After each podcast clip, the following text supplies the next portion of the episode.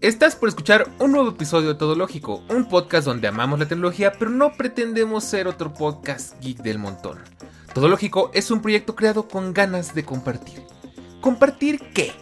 Compartir vivencias, experimentos, ideas que surgen en momentos de ocio y que más personas deberían escuchar.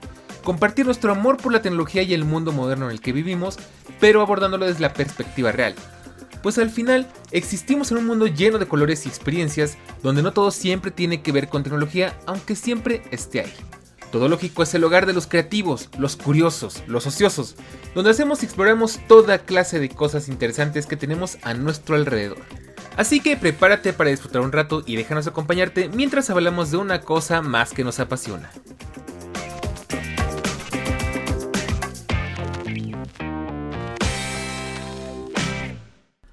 Hoy es el caso de las cámaras de acción. Siguiendo con el podcast, bueno, con el, la temática de estos episodios, hoy vamos a hablar de una adquisición que hice recientemente, bueno, ya ni tanto, donde les platico mi primera cámara de acción en más o menos 10 años. Y bueno, pues les voy a contar todo lo que he descubierto, las novedades, todo lo que investigué y muchas cosas interesantes porque bueno, pues hay mucho de qué hablar al respecto. Así que pues bien, ya es jueves, una semana más y como siempre es un placer, es un honor, es un agasajo, es una preciosura volver a verte por acá. Y si es tu primera vez, te invito a que te quedes, porque bueno, pues como te decía, vamos a hablar de este tema bastante interesante. Y bueno, pues, ¿qué te tengo que contar el día de hoy? Eh, estoy tratando de hacerlo un poquito más distanciado, de, no, de no gobierme tanto, pero honestamente me está volviendo loco y no sé qué hacer el día de hoy, así que dije, bueno, pues vamos a grabar. Y tenía rato con ganas de platicarte de mi nueva adquisición, la, DJ, la DJI, DJ, es que no sé si es DJI o DJI, supongo que está bien de las dos formas. La cámara de acción Action 2. Esta camarita que me tenía bastante interesado desde que la vi. Ya el lanzamiento fue hace unos cuantos añitos, me parece que en 2019. Y desde que la vi por primera vez, la verdad me pareció una cámara bastante interesante porque tiene unas cualidades bueno, no tan únicas porque no es la única cámara que tiene este tipo de modularidad. Pero bueno, fue creo que de las primeras. También por supuesto pues está Insta360 que tiene sus propias cámaras modulares muy a su manera. Pero bueno, pues voy a contar. Hoy no tengo escaleta, no tengo guion. Este, de hecho tampoco estoy usando audífonos por si se escuchan ruidos del equipo y así. Pero bueno, esta cámara decidí conseguirla para darle seguimiento a nuestro podcast, bueno, a nuestra serie de viajes. Y este es uno de los episodios que tenía ganas de platicarte. Bueno, te voy a contar. ¿Qué pasó? Eh, ¿Qué cámara tenía yo antes de esta? Es una. Yo tenía una HTC Re, que igual es una cámara que salió como con mucho. Mm, ¿Cómo te diré? Fue una cámara que fue muy interesante en su época que, hizo cierto revuelo porque se salía del formato típico de, cajita, de cuadrito, como la GoPro, que en ese entonces era la, reina y señora de las cámaras de acción. Hoy en día ya no lo es tanto porque hay mucha competencia y la verdad hay ofertas creo que mucho más interesantes y mucho más confiables que GoPro. De hecho GoPro tiene algunos problemitas. De hecho acaba de salir la, Hero Action 12, si no me falla el, el cálculo, la 12. Creo que sí, a ver, espérame. Así es, no me estoy equivocando, es la Action 12.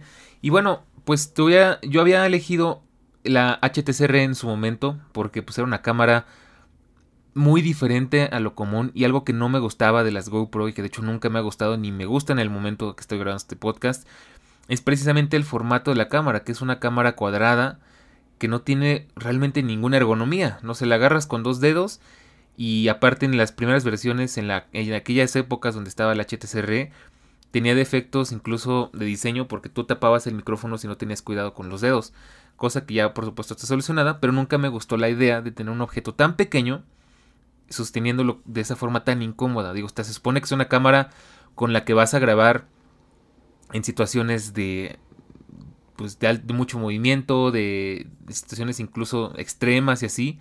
Y pues sentirte forzado a tener que usar siempre un adaptador, un aditamento, un accesorio, me parecía pues un poco incómodo, un poco ilógico.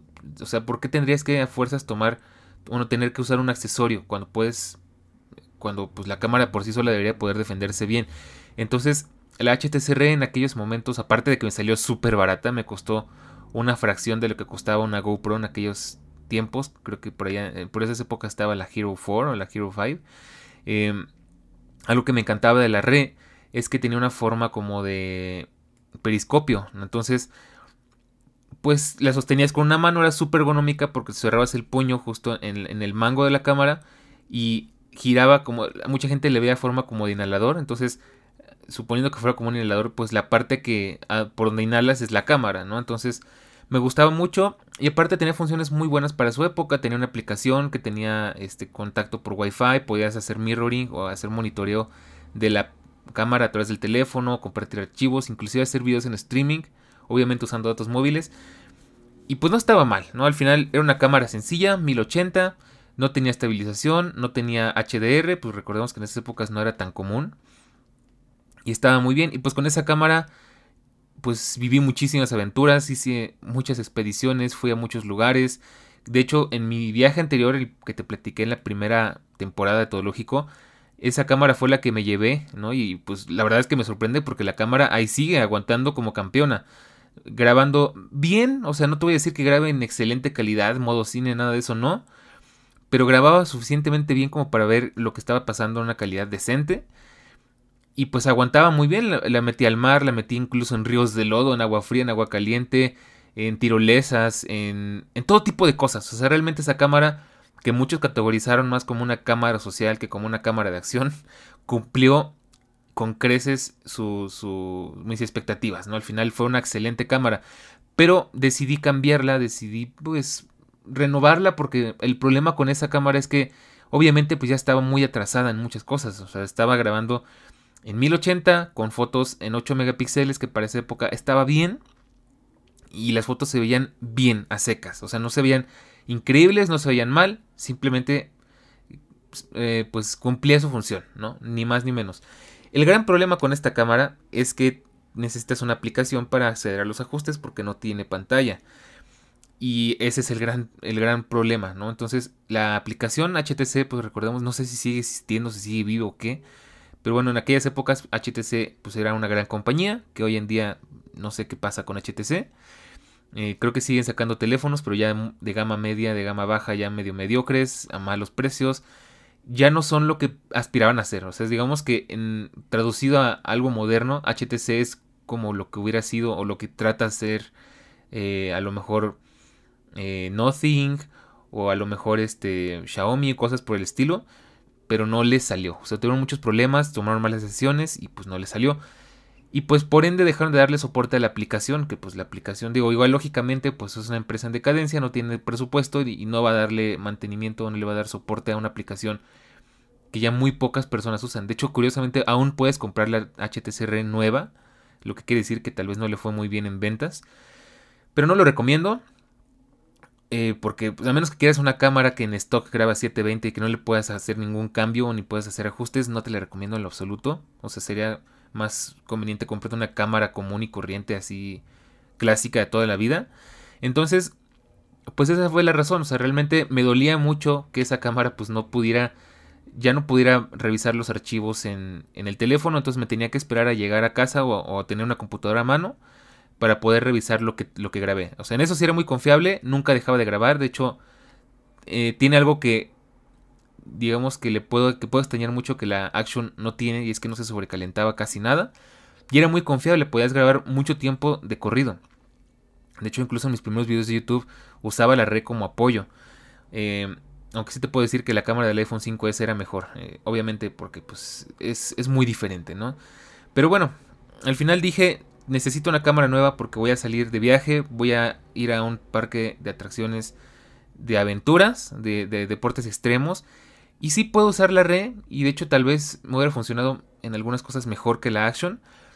Pero quiero tomar buenas fotos, quiero, quiero llevar una buena cámara conmigo y de hecho descubrí muchas cosas muy buenas porque pues uno de los temas, ya me estoy adelantando un poco, pero uno de los temas por los que yo no llevo, eh, yo no dejo mi iPhone para nada es porque si necesito comunicarme o necesito tomar fotos, y a mí me encanta tomar fotos, no tengo con qué hacerlo. El Apple Watch de alguna manera me puede ayudar, pero el Apple Watch no tiene cámara. Entonces, en ese sentido, pues me veo obligado a llevar el iPhone conmigo. Pero bueno, me estoy adelantando y ahorita te platico de ese punto.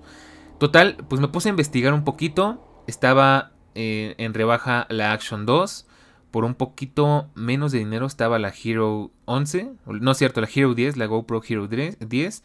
O por un poquito más de dinero podía comprar la Insta360 One RS, me parece. Que igual es modular. Pero solamente me alcanzaba para la versión más básica. Y solamente la podía comprar desde China y que me la trajeran. Y a mí no me gusta comprar cosas así por internet porque a menos que se trate de Amazon o una tienda de verdad confiable, ya me pasado muchas veces que compro cosas y tardan demasiado en llegar o me dicen que, no se puede entregar y me hacen un reembolso y yo no quería pasar otra mala experiencia de esas, detesto que pasen esas cosas y aparte la cámara nada más tenía una semana para comprarla, entonces pues fui a una tienda departamental, vi que la Action 2 estaba eh, rebajada como al 45-50%. O sea, originalmente costaba 11 mil pesos, más o menos algo así como 700 dólares al tipo de cambio del día de hoy. Y ahorita estaba a la mitad, estaba en 5.500 pesos o unos 300 dólares aproximadamente. Entonces estaba bastante bien. Y había dos opciones. Estaba el, el pack que trae una, un módulo de batería o el pack que trae una pantalla extra. Pero bueno, te voy a contar. Vamos a hablar primero de las opciones que tenía y ahorita te explico bien de la Action 2. Estaba esa opción, también estaba la Hero 10, pero como digo, no soy muy fan de GoPro. La verdad es que GoPro no me, no me encanta porque tienes que comprar accesorios, los accesorios son muy caros. Eh, sí tiene varias ventajas, como que pues tiene batería intercambiable, puedes incluso cambiarle la lente si se estrella o si quieres meterle un filtro. y está bien, pero no me gusta el tema de que no es nada ergonómico y tienes que usar muchos accesorios, ¿no? Y yo no quiero gastar en accesorios, porque aparte eh, no veo el por qué. Digo, al final creo que te ves un poco obligado porque ninguna cámara de acción viene completamente lista para usarse en todas las circunstancias, aunque los paquetes que da DJI son buenos. Entonces, bueno, descarté la Action, la Action One RS, One RS, digo la Action, la Insta360 One R, 1RS, vamos a decirlo en español. Y la, la GoPro, pues lo estaba pensando porque me salía un poquito más barata, pero me puse a investigar y resulta que la Hero 10 tiene muchos problemas de sobrecalentamiento, se briquea, eh, te corrompe archivos.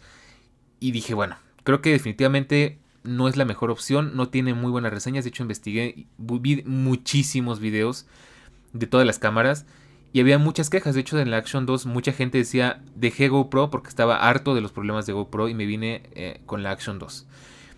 Y bueno, pues ahora sí, pues al final creo que estaba muy clara la opción que tenía que elegir. Y aparte es una cámara que desde siempre me ha parecido preciosa, siempre me llama mucho la atención.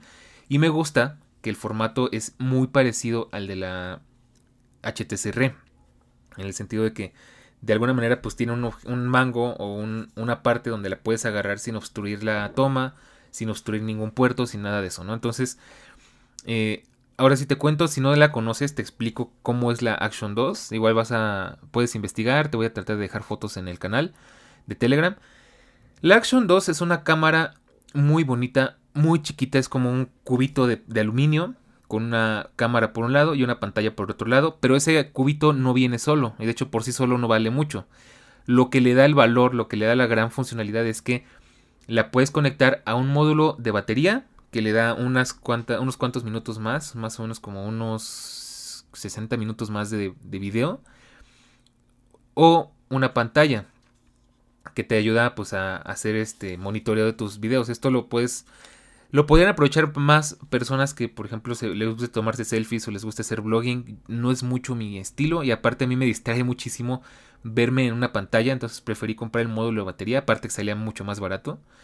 Y, y pues me fui por ese. Y pues el tema con el módulo es que sin el módulo la, cámara viene completamente estanca. O sea, la única forma en la que puedes comunicarla es a través de unos pines que tiene magnéticos en la parte de abajo. Y el módulo externo es el que se encarga de la información. O sea, le puedes meter una tarjeta SD y de la carga. La conectas por USB-C. Pero por sí sola la cámara no tiene puertos. Entonces, eh, digamos que la puedes usar, puedes grabar incluso este, la pura cámara sin módulo y funciona muy bien. Incluso puedes estar grabando, desacoplar el módulo y la cámara sigue grabando, no se detiene la grabación, lo cual está bastante bien. Pero el módulo ayuda a que tenga más batería, el almacenamiento externo, conexión USB-C y además eh, a disipar un poco el calor, porque creo que el gran problema que tiene la Action 2 es el calor. La verdad es que se calienta bastante y de hecho es la única cámara de acción que yo he visto que es de aluminio, pero tiene sus porqués. Es muy sencillo, pues es que la razón de por qué es de aluminio es porque se calienta muchísimo y el aluminio ayuda a que se disipe el calor. Y bueno, es normal si tomamos en cuenta que es una cámara bastante compacta y bastante potente porque tiene specs bastante interesantes como que puede grabar en 4K a 120 cuadros, lo cual eh, desde, me acuerdo muy bien desde sus épocas era una locura. Eh, entonces, bueno, pues tiene es una cámara muy potente, muy compacta, muy ligera y aparte muy versátil. Entonces, el único detalle que tiene es que como es tan pequeña se puede calentar mucho. Ya lo probé y te voy a contar en este episodio pues qué tanto es verdad y qué tanto es mentira.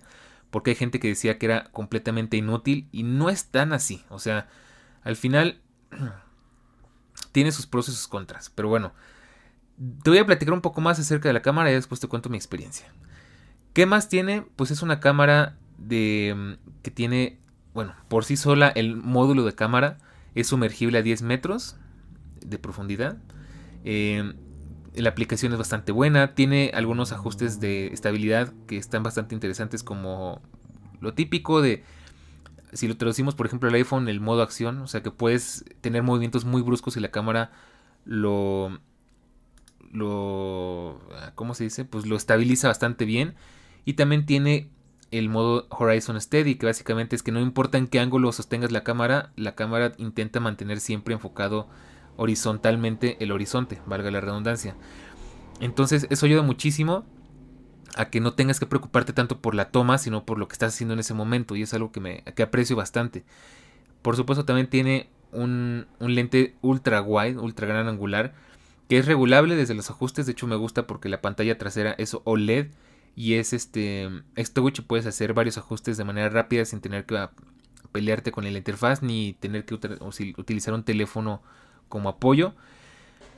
Y pues nada más, si quieres sumergirla tienes que comprarte una funda especial. Y de hecho se recomienda que compres una funda original de DJI que es este que ayuda a disipar el calor aunque tiene truco. Sí ayuda, pero realmente lo que ayuda es que no te quemes las manos o bueno, no sé si quemarte, pero que no sea incómoda al sostenerla y pues ayuda como que a absorber un poquito el calor y a disiparlo. Fuera de eso pues la protege y nada más, aunque ahí advertencia de algo que no dice en los manuales, pues si la mojas tienes que sacarla de la fonda porque si no te puede pasar lo que me pasó a mí y es que se, se empezó a sulfatar y yo no me había dado cuenta pero lo pude resolver a tiempo. Y bueno pues te cuento, mis experiencias con esta cámara la verdad es que son muy buenas, es una cámara que pues si bien es una cámara de acción se defiende muy bien, tiene muy buenas, eh, pues cómo le podríamos decir, muy buenas cualidades. Yo tengo mucho tiempo queriendo tener una cámara en forma, o sea, una cámara profesional o semiprofesional. El problema es que estas cámaras son muy caras y desde luego no me sirven para lo que yo la quería. Entonces, eh, me gusta que tiene muchas opciones. De hecho, tiene fotografía en RAW y es RAW completamente real, no como el del iPhone, que es un RAW sí es RAW, pero no es, no es del todo RAW porque es Apple Pro RAW, ¿no? Entonces, la Action 2 sí tiene fotos en RAW completamente y puedes editarlas en capas, todo, es una cosa fantástica que... Y desde luego te puedo decir, funciona mejor en el iPhone y las fotos se ven muy diferentes a las de un iPhone. Entonces, bueno, te voy a empezar a contar primero del video y de mis experiencias. Esta pequeña cámara la llevé de viaje a diferentes lugares. Primero la llevé a una ciudad, a una ciudad tropical que es Mérida, Yucatán, México. Y pues estoy probando para hacer tomas en primera persona, ASMR, caminando por las calles, unas cuantas fotos. Y se defiende, se defiende muy bien. De hecho, al final el tema de la temperatura depende mucho de la calidad y el grado de FPS que vayas a utilizar. Si estás grabando, por ejemplo, a 4K 120 cuadros, por lo general te va a dejar grabar a lo mucho unos 5 minutos, dependiendo del clima, también es muy importante. Lo que sí te puedo decir es que es el único dispositivo al que le he soplado y se ha enfriado nada más con soplarle, entonces quiere decir que sí disipa muy bien el calor. Pero pues al final llega un punto en el que se va a tener que apagar o va a tener que detener la grabación porque está demasiado caliente. Esto solamente me pasó en una ocasión y fue no fue culpa de la cámara, realmente fue porque de verdad estaba en una zona muy muy muy caliente.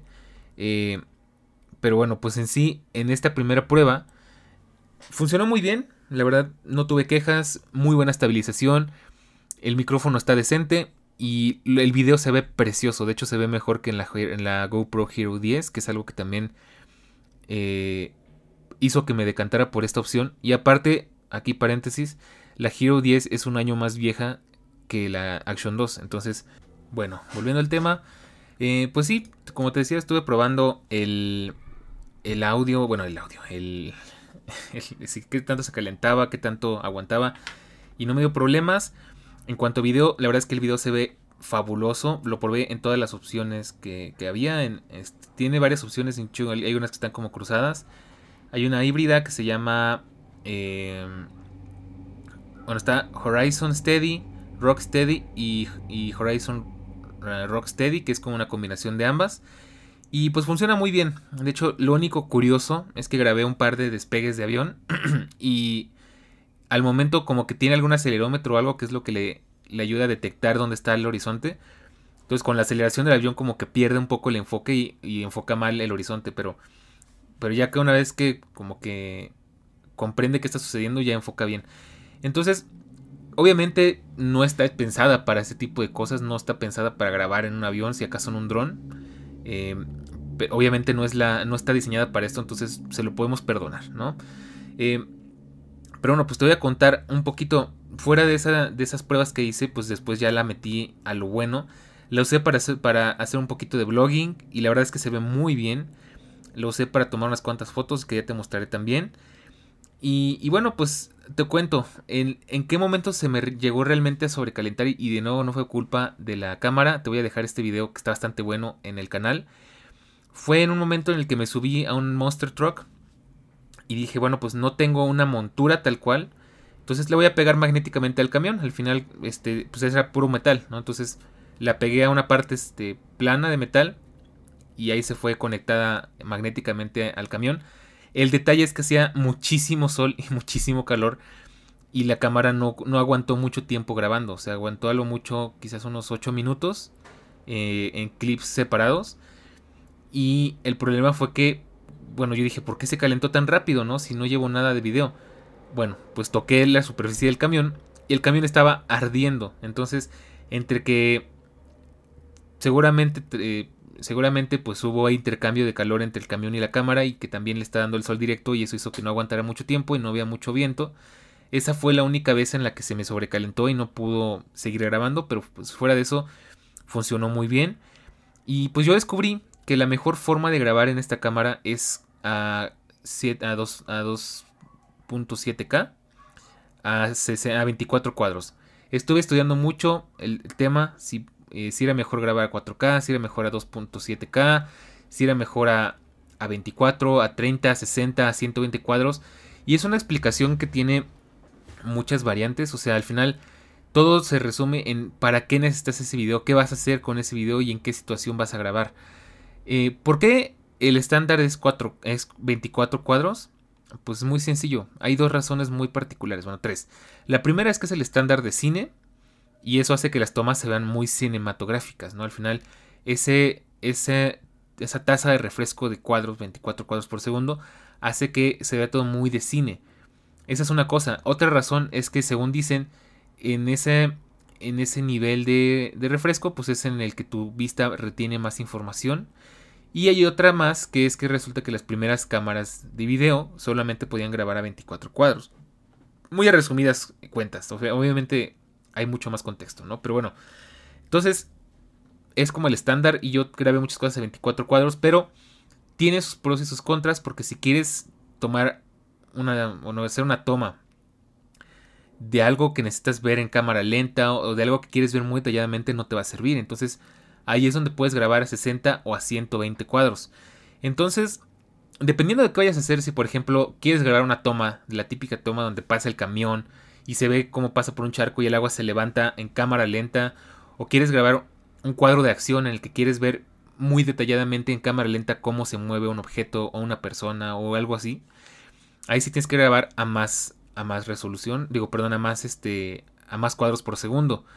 Lo correcto realmente si quisiéramos acoplarlos acoplarnos al estándar de la mayoría de las pantallas de hoy en día, Lo correcto tal vez serían 60 cuadros por segundo, que es lo que todas las pantallas modernas pueden hacer sin ningún problema.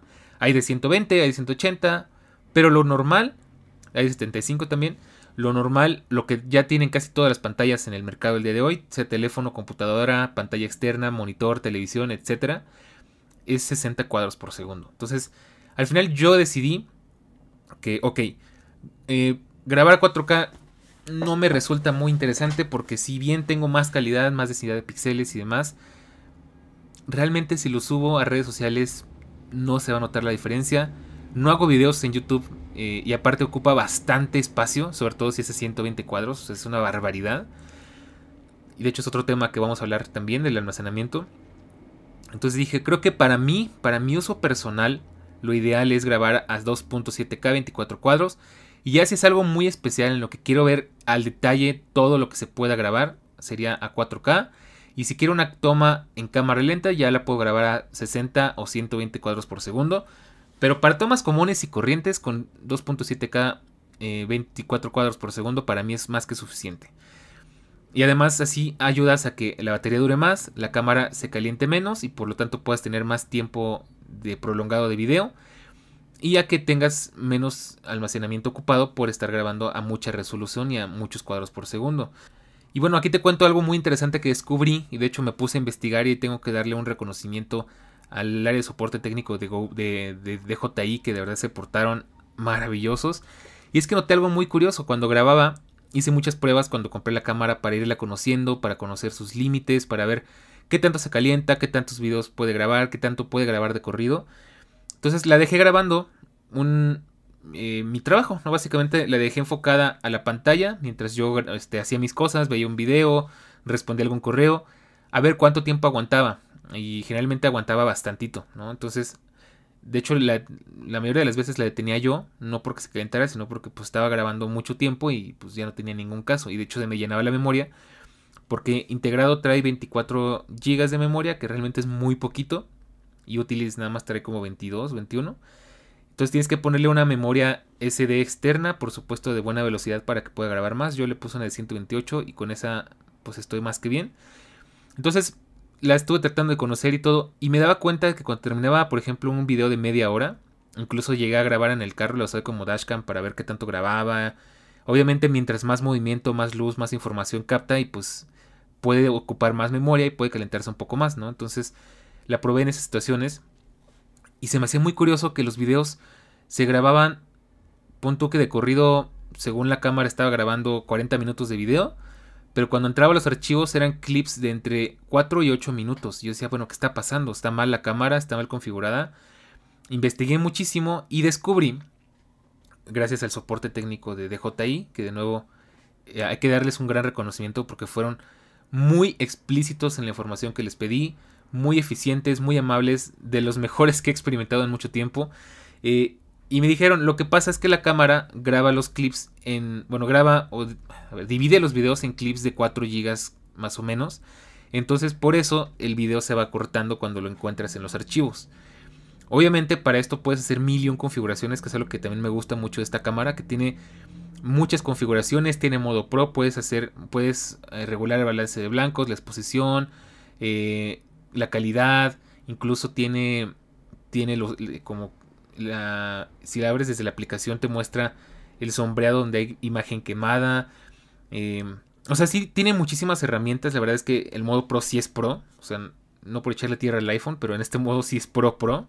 Eh, y se ve bastante bien. O sea, tiene muchas buenas opciones. De hecho, ahí puedes configurar eh, el modo RAW, el, el, formato de imagen y todo eso. Si quieres exprimirla un poquito más y si sabes utilizarlo, si sabes para qué lo quieres. Porque aquí cabe recordar que el modo RAW no se utiliza a menos que tú estés dispuesto a editar eh, la foto y dejarla eh, y sepas editarla, ¿no? Y tengas una herramienta útil para editarla. Yo obviamente no soy profesional, yo no sé editar mucho en este ni fotos ni videos, pero tengo una idea más o menos eh, clara de cómo se editan, ¿no? Entonces, por ejemplo, si, si quiero editar una foto, pues tengo eh, el iPad y en el iPad uso Pixelmator Photo, que de hecho Es, digamos que nada más para editar colores, eh, curvas, eh, hacer filtros, correcciones de, de, iluminación, una que otra cosita de, de, inteligencia artificial, como mejorar el mejorar la, la densidad de píxeles con, con aprendizaje, con Learning Machine y cosas por el estilo. Obviamente lo ideal para editar una foto en RAW sería usar Pixelmator en desktop o usar a lo mejor alguna aplicación de Adobe o algo por el estilo. Pero para lo que yo lo uso, que no es algo profesional, está súper bien.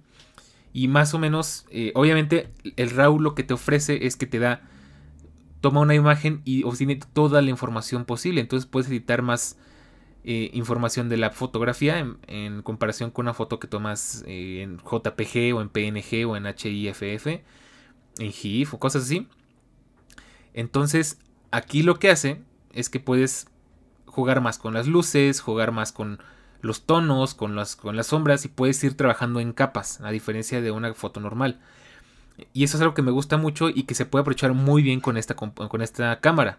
Que déjame decirte que toma unas excelentes fotografías, a pesar de que tiene un sensor de 12 megapíxeles.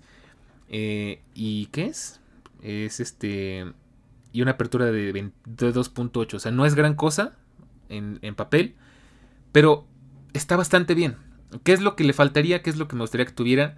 Eh, un HDR más avanzado, a lo mejor un tipo Dolby Vision algo por el estilo, que es algo que las cámaras más modernas sí tienen. Pero bueno, fuera de eso está muy bien, se defiende muy bien. Y te voy a ir dejando fotos, videos y todo eso en el canal para que las puedas ver. Y pues al final, ¿qué más te puedo decir de esta cámara que me encantó? Que se defiende muy bien, es muy práctica, es muy útil, este, muy confiable. Tienes que aprender a usarla, tiene un poco de curva de aprendizaje porque si no la sabes usar bien, puede que se te corten los videos, puede que no enfoques bien, puede que las cosas no salgan exactamente como a ti te gustan, pero no es tan difícil de, aprender, ¿no? O sea, en una, en una tarde que te pongas a, a, jugar con ella y todo, creo que es muy fácil de entenderla. Aparte, otra cosita que me gusta mucho es que tiene eh, activación por voz, entonces tú le pides que te tome una foto o que empiece un video. Y si por alguna razón tienes las manos ocupadas, no te queda cerca o lo que sea, la cámara puede hacerlo. Y eso es lo que me gusta mucho. De hecho, lo he usado para tomarme fotos tipo retrato y no hay fotógrafo, entonces tengo que hacer yo de fotógrafo y de modelo. Entonces me gusta mucho eso. Y pues funciona muy bien. Entonces eso, eso es lo que me gusta mucho. Y aparte tiene otra función que me encanta y que me dejó flipando, tío. Y es que la puedes usar como como webcam y funciona increíble porque de hecho como webcam puedes acceder a los archivos o puedes utilizarla como webcam y cuando la estás utilizando de ese modo incluso puedes ponerla a grabar mientras está funcionando como webcam. De hecho la está usando para los para el podcast de Inesperada Adultez y me sorprendió que puede hacerlo, o sea, puedes ponerla a grabar mientras está usando, transmitiendo video a la computadora, ¿no? O sea, por su propia cuenta. Entonces, muy interesante. Y además sí aguanta, o sea, sí se llega a calentar un poco, pero lo soporta. De hecho, aguantó de corrido a buena calidad. Bueno, no sé si tan buena como mil, no me acuerdo si era 1080 o, o, 2.7K, pero aguantó de corrido hora y media, sin problemas, ¿no? Entonces, conectada a la corriente y todo, o sea, cosa que ya es muy exigente hasta para un iPhone o una cámara normal. Entonces, no está mal, lo puede hacer bastante bien. Y estoy muy contento con mi compra. La verdad es que la Action 2 es una excelente cámara. Eh, ¿Qué te puedo decir? Problemitas que tiene, cosas que, que aprendí por las malas, pues que la funda magnética tienes que quitársela después de mojarla porque yo ingenuamente dije, ah, pues como en ningún lado me sale la advertencia de que la tengo que quitar, le puse un, una correa, porque tiene para una correa, y le puse la funda y ahí se quedó, ¿no? La metí al mar, la metí a la alberca, la metí a todos los lugares posibles y ahí se quedó, no regresé a mi casa, nunca la saqué y todo. Hasta que un día de repente el módulo dejó de funcionar y dije, oh, oh algo está pasando. Entonces la desarmé, saqué, saqué las, las fundas, todo, y me di cuenta que estaba sulfatándose el puerto que va del. que se conecta con, con los módulos, ¿no? Entonces, afortunadamente la logré salvar, lo limpié con alcohol y todo, no pasó a mayores. Pero pues es, un, es algo que tienes que estar consciente de que tienes que hacer. O sea, la funda no es este, impermeable. En sí la cámara es la que hace el trabajo. Y el módulo extra de batería o de, o de pantalla no es impermeable a menos que le pongas una funda sumergible, donde ahí ya cambia el, cuento, pero yo no la tengo. Entonces, es una cosa que aprendí a las malas. Y otra cosa que aprendí es que eh, bueno, eso no lo aprendí por mi cuenta, pero lo vi en muchos videos. Tú busca videos de la Action 2 y vas a ver que el 90% de la gente ya tiene su cámara golpeada. Y es que si bien es una cámara muy bonita, con un tacto muy premium, hasta parece hecha como por un producto de Apple o algo así, el gran detalle es que como es de aluminio y es de una especie de gris espacial o algo así, cualquier golpecito se le nota, ¿no? Entonces es importantísimo que le pongas una funda porque si no, no va a dar mucho tiempo siendo tan bonita, en algún punto se te puede caer y se te puede golpear. Entonces son cositas que tienes que ir aprendiendo, son pequeños compromisos. Que si es la mejor cámara de acción, definitivamente yo creo que no. Tienes que pensar muy bien para qué tipo de circunstancias la quieres. Cosas que me gustan, que me gustan muchísimo es lo que trae en el paquete desde el inicio. Trae una especie de colgante que te pones en el pecho y es como para tomar planos en primera persona. Muy útil, me gusta bastante. Trae este, un, adaptador que se puede conectar a, cualquier adaptador de GoPro y todo es magnético, entonces está genial. Y otra cosa que como es magnética, la puedes poner en cualquier lado donde se pueda pues pegar con, el, con algún metal.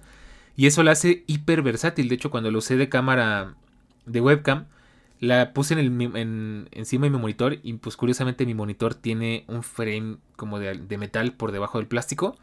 Entonces se quedaba pegada. No tenía que hacer nada más, no necesité comprar un tripié, un stand o algo así, que de hecho sí lo tengo pendiente. Si venden un accesorio que es justo para conectarlo al Magic Mount, creo que se llama. Eh, se conecta y ya lo puedes conectar a un tripié, a una, a una ventosa o alguna, algún sticker eh, para ponerlo en alguna superficie plana. Tengo pendiente comprar este accesorio que sería el único que realmente me serviría y que además tiene el adaptador para conectarlo a, una entrada de soporte de cámara estándar. Y quizás en algún punto, quizás en algún momento una muñequera o algo para un casco o alguna cosa así, pero no lo veo claro. O sea, realmente no me... No lo necesitaría mucho en este momento. Entonces, pues eso es lo que tenía que contarte de la Action 2. La verdad es que es una cámara que me enamoró desde el principio. Eh, la verdad la compré un poquito mm, con miedo de que no fuera a ser lo que yo esperaba. Sobre todo con, el tema del sobrecalentamiento. Pero ya que lo pude comprobar yo me doy cuenta que no es, no es un gran tema. Y estoy muy contento. La verdad me gusta mucho. La uso bastante más de lo que pensaba. Y aquí te va el, lo que descubrí respecto a, a las fotografías. Y es que bueno.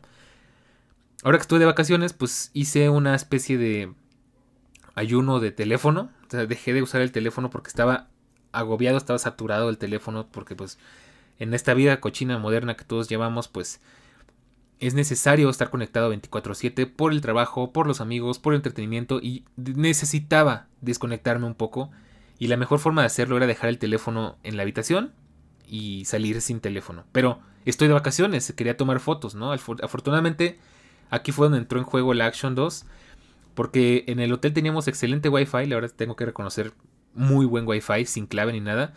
Entonces el Apple Watch se conectó y si me llegaba algún mensaje o si alguien me estaba buscando o si necesitaba llamarle a alguien o lo que sea, tenía el Apple Watch para defenderme, pero de una forma mucho menos intrusiva. Y si quería tomar fotos, tenía la Action 2. Entonces estaba perfecto porque así me deslindaba completamente del teléfono, de andar revisando redes sociales, notificaciones eh, y demás. Y si algo me gustaba, podía tomar una foto con la cámara. Y si necesitaba comunicarme, lo, usaba con el, usaba con el Apple Watch. Y para los videos, pues ni te cuento, ¿no? La verdad, aquí es donde se nota cuando una cámara realmente está diseñada para ser una cámara y no un teléfono que aparte tiene una cámara. Porque si bien, sí te puedo decir que en muchos aspectos el iPhone toma mejores fotos que el Action 2. Se nota que el Action 2 es una cámara porque las fotos se ven de una forma muy diferente. Hice algunas fotos con poca luz y me encanta, se ven muy cálidas, tienen un poco de ruido, pero hay que, hay que empezar a entender que el ruido en una foto no es mala. De hecho, si pones mucha atención, incluso las series en 4K, los videos en 4K tienen un poco de ruido, o sea, los profesionales. Y eso es bueno, porque le da un poco de textura, le da un poco de calidez a la imagen. Y eso está bien. Y el Action lo hace de una forma muy buena. No es una cámara que hace todo, que todo se vea súper definido y súper... La palabra en inglés para mí es sharp sino que se ve cálido. Y es algo que me gusta mucho y tiene muy buenos colores.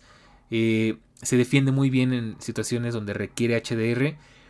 Y donde aprecio mucho esta cámara porque si puedo tener un iPhone, puedo ser un iPhone 14 Pro además. Y puedo tomar muy buenas fotos con ese iPhone. Pero si quiero una foto que se sienta cálida, que se sienta más como tomada con una cámara cámara. sé que puedo recurrir a la Action 2 y no me va a decepcionar.